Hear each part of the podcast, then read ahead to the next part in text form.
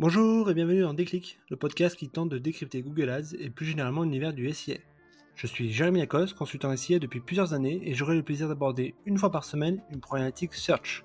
Sans langue de bois mais toujours avec bienveillance, l'ambition au cours de chaque épisode est de déconstruire les mythes autour de Google Ads, une plateforme qui vient de fêter ses 20 ans, en partageant mes échanges, lectures et retours d'expérience. Pour ce 15e épisode, évoquons ensemble les différents modèles de rémunération qui existent dans notre univers du SIA. Car en plus du budget média qui correspond aux investissements opérés sur Google et Microsoft, il faut ajouter le coût lié à l'accompagnement d'une agence ou d'un freelance si vous externalisez la gestion de ce canal.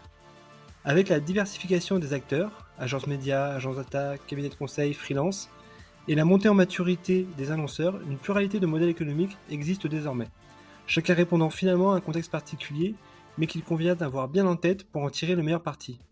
Allez, je compte les points. Le premier modèle est le pourcentage de achat média. C'est à la fois le modèle historique et le modèle le plus répandu encore aujourd'hui chez les agences médias. Concrètement, il s'agit d'adosser sa rémunération sur l'investissement géré avec une fourchette moyenne oscillant entre 5 et 15% en fonction naturellement des niveaux d'investissement. A noter que ce modèle est bien entendu dégressif. L'avantage pour un lanceur qu'il permet une grande flexibilité au détriment parfois des agences. Le meilleur exemple est ce que nous avons vécu avec le Covid.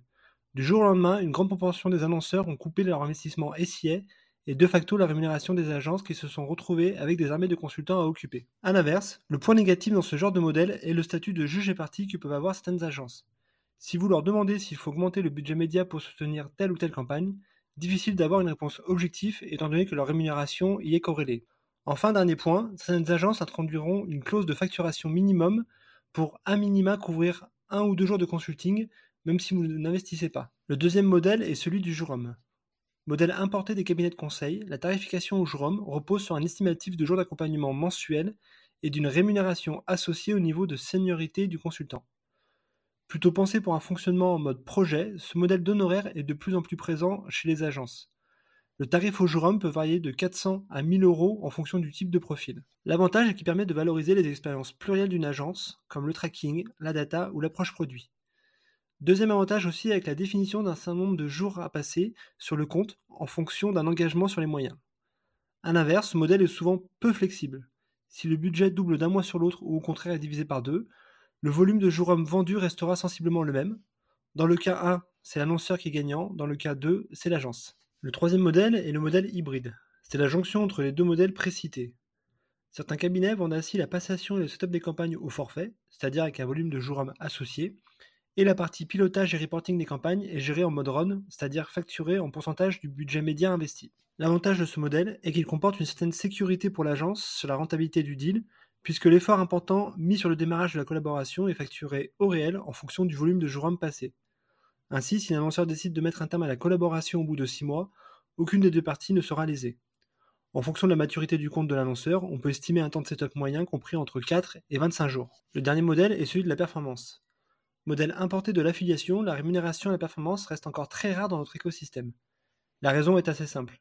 Le risque financier pour l'agence est important puisqu'elle adosse sa rémunération uniquement aux leads qu'elle arrive à générer. Or, il peut être difficile de se projeter et de définir une juste rémunération au lead. Deux raisons à cela.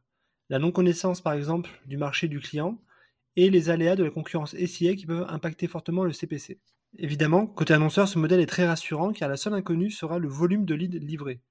Attention toutefois, souvent sur ce type de modèle, l'agence souhaite être propriétaire du compte SIA, et si vous changez d'agence, il y a de fortes chances que vous devriez repartir de zéro. Une fois ces quatre modèles dessinés, il y a bien sûr certaines spécificités, et je ne saurais trop vous conseiller de regarder les petites lignes. Quel niveau de réactivité engagé? Le tracking des campagnes et la pose de tag est-il compris? Quel type de reporting est fourni et à quelle fréquence? Quelle est l'équipe qui travaillera sur le compte et leur profil? Quel est le niveau de support attendu? Quelle relation l'agence entretient-elle avec Google Sous-entendu, est-elle partenaire premier? Quelle est la clause de sortie et sous quelle échéance? Etc. etc. En résumé, de mon point de vue, le modèle hybride, à savoir du jour homme pour le setup des campagnes et du pourcentage média pour le pilotage des campagnes, me semble être le modèle le plus juste pour les deux parties et implique une prise en compte réelle du fonctionnement de la collaboration. Évidemment, n'hésitez pas à benchmarker, auditer, challenger les agences freelance et ayez en tête que le moins cher n'est pas forcément toujours le meilleur choix. Je ferai un épisode prochainement sur les critères de sélection d'un bon prestataire. Voilà, ce 15 épisode touche déjà à sa fin et j'espère que vous avez eu le déclic. Comme toujours, je suis preneur de vos retours, propositions de sujets en commentaire ou par message privé sur LinkedIn. D'ici là, prenez soin de vous et si vous me cherchez, vous savez me trouver, sur Google bien sûr. Allez, À la prochaine